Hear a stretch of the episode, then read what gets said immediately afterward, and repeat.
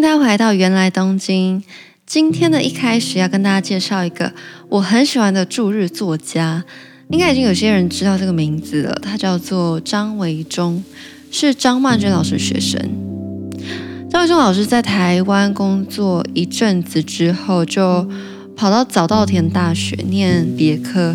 这个东西它有一点像是语言学校，不过它是由早稻田大学开设的课程。后来因缘际会之下，就开始在东京工作，一直到现在已经住了十几年的时间。我会知道张维中老师，也是因为 Podcast 的关系。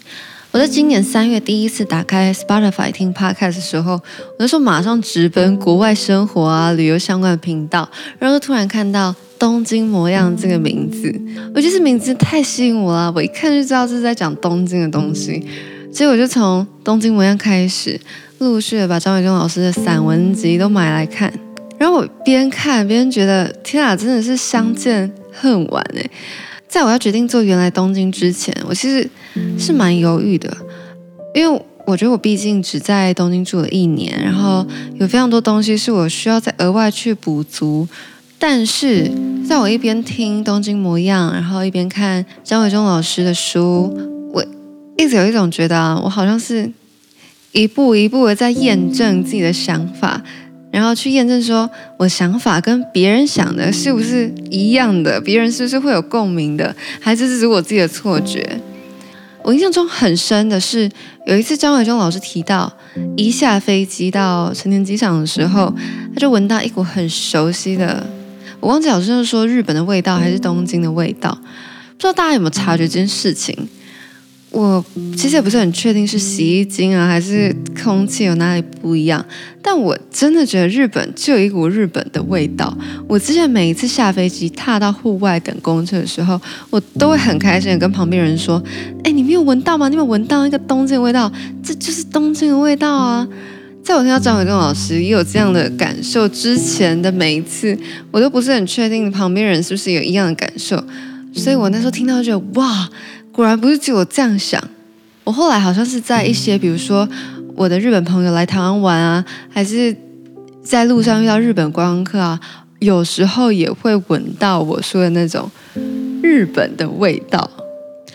总之，今天的重点就是我要跟大家介绍这样的一个作家，他叫做张维忠。所以，如果大家对东京有更多想要知道的事情，也可以去听《东京模样》，在那边可以得到更多，比如说像是东京现在正在发生的事情啊，或是老师想要介绍给大家的新鲜事。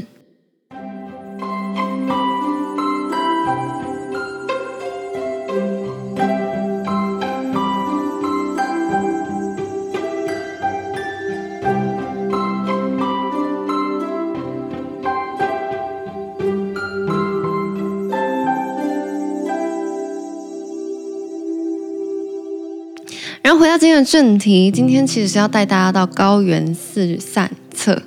我好像有点久没有自己一个人讲散策了，继上次浅草之后，就都是两只麦克风系列。我刚到东京没多久的时候，其实就真的很喜欢高原寺这个地方的氛围。然后一直到后来大四上学期，我又再到东京留学的时候，那时候住在中野站南口。所以就是走路啊，其实嗯，可能十五二十分钟就可以到高原寺的一个地方。高原寺一样是分成北口跟南口。那北口有名的就是大家可能会有点印象，那个纯情商店街，那边卖什么呢？它其实那边比较生活一点，它就是卖一些什么鱼肉啊、生鲜啊，有一些二手家电，然后一样有点餐厅。不过我今天要介绍的重点主要都在南口这个地方。如果你想来高圆寺是挖古着，或是去踩点一些很不错的咖啡厅的话，那你可以直接锁定南口这一块。首先，我今天要跟大家大推的第一间店，也就是我挚爱的东京咖啡店之一，它在南口离车站可能步行三五分钟就会到的地方，它叫做アルザ读书馆。如果要搜寻的话，你直接打。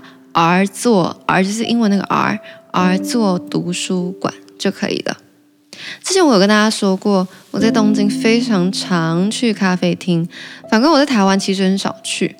我一直觉得东京的咖啡厅啊，真的很容易让人着迷。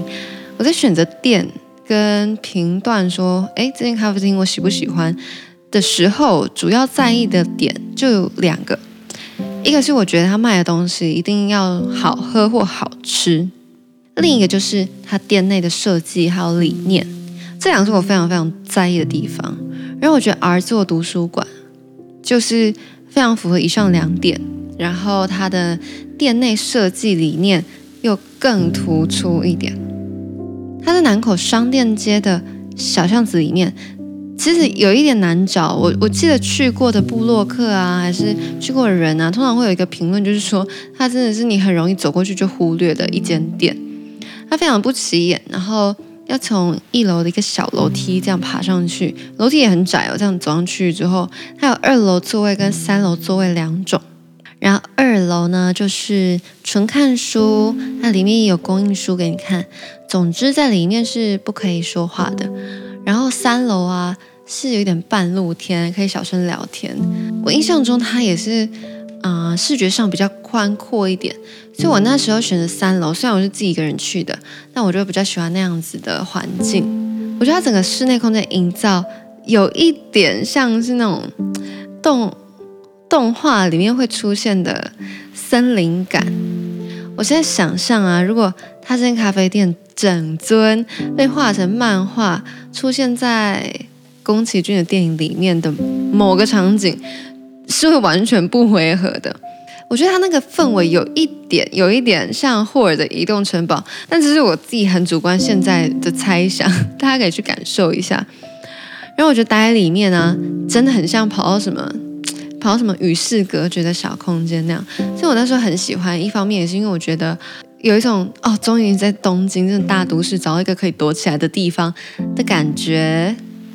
它的消费方式是，好像是低消一杯饮料，然后可以坐两小时或者九十分钟，总之是一段时间。然后如果你要做超过那个时间的话，就要再多消费一样东西。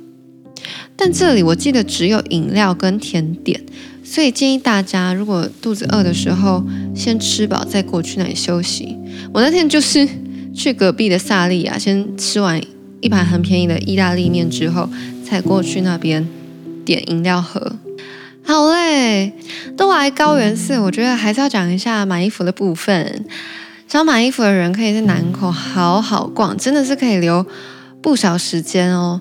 我第一次去的时候走那个南口商店街，我一下走完了，然后想说。不对啊，为什么那么多人推荐高圆寺，说很好逛，但为什么一下就逛完了？就没几间店，我那时候超怀疑的。我想说，这这个地方到底为什么人气这么高？就后来发现，哦，是我的问题。我后来有一次跟我日本朋友约去高圆寺的另一间咖啡厅，然后那时候我才发现，哦，原来原来逛街真正要逛的一大片是在后面啊。就是除了走完那个商店街之后，你要再往后走，然后那边就一大片都是古着店，不止古着，还有一些卖古物啊，什么什么，总之那里非常好逛。然后那间咖啡厅，我觉得还是可以介绍给大家知道，那间咖啡厅叫做咖啡分福，分就是分享的分，福气的福。那间咖啡厅虽然跟上一间比，就是没什么特别的，然后也还算是中规中矩、普通、普通精致的。咖啡店，但我觉得因为它地点很不错。第一就是你可以沿着去找它的路上，顺便逛很多古着店。第二呢，就是因为它就在很多古着店环绕的地方，所以如果你同行的旅伴或是有逛累的同伴不想要逛的话，就可以在那边休息。我自己觉得很不错。总之，我觉得要逛遍高圆寺的二手店，其实不算一件太容易的事情。所以如果你只走完一小段，然后就觉得，哎，高原寺逛完吗？很怀疑的话，那很有可能是你还没有走到重点区。这边推荐大家可以去看一个 YouTuber 叫做 Meg，他的高原寺购物影片，好像是在去年发的高原寺购物影片。对，总之他那边就有介绍大家可以去逛哪间古着啊，然后也有告诉大家说，在小巷子里面其实也都还有古着店。可能看完影片。之后就会再更清楚一点。逛完街，然后也去完咖啡厅之后，最后要跟大家推荐一间北口的餐厅。这间餐厅叫做贡贡，它的日文就是“ call 的左音锅”，再加一个“嗯贡”，然后英文你打 G O N，然后搜寻高圆寺那一带，应该也是有可以可以找得到。它是一间蛋包饭专卖店，里面就是一个老公公老婆婆卖的。但那个蛋包饭的话，我印象中很平价，好像五六百块。然后它的午间套餐也都是千元有找。不过我觉得这间店很酷的，真的不是蛋包饭，因为我现在完全忘记它蛋包饭到底好不好吃，然后饮料好不好喝。它的重点完全就是在它的餐桌。为什么餐桌很特别呢？它的餐桌是各种不一样的游戏机台。我那时候进去的时候看到那个游戏机台，我想说啊，这就是去一些游戏店买的那种老旧机台啊，可能它已经不能用故障的机台，然后摆着当一个就是店内布景的感觉。结果没有哦，它认真就是给你是游戏机台，可以投钱然后开始玩的。所以我那时候跟一个学姐去，我们一直到上餐之前，两个人就在那里玩游戏机，玩得很开心。我那时候觉得天哪，高原寺真的不会让你失望诶，你走进一间蛋包饭的店哦，你你只是想说希望这个蛋包饭很好吃，结果他就给你一个很好玩的游戏机台。其实我觉得游戏机台到底好不好玩已经不是重点了，重点是你的餐桌可以玩游戏诶。呃，我我是 我是觉得蛮开心的啦。高原寺买古着常会不会跟下北子做比较？然后我自己是比较喜欢高原寺的氛围。我猜想古着爱好者应该会比较偏好下北泽，但我真的是觉得下北泽那边的气场有一点太大了。就身为一个我我还是比较常穿时装还有快速时尚的人，就是我会不一定在下北泽。看到的每一间店都那么敢走进去，但相对来说，高圆寺就会让我有一种比较亲切的感觉。它一样很多古着，很多古物，但它整体街道的氛围、商店的氛围，就是就是比较温和，比较生活，就我自己感觉啦。好啦，今天就是要跟大家介绍高原寺这个地方，然后我觉得它就是一个适合生活。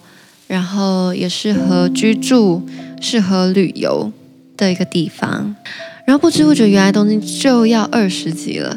所以大家如果有什么想要知道事情啊，还是想要听的主题呀、啊，都欢迎来信到原来东京，或私讯我的 Instagram 跟我说，或许就可以做一些新的企划给大家。好嘞，那我们就下周见，拜拜。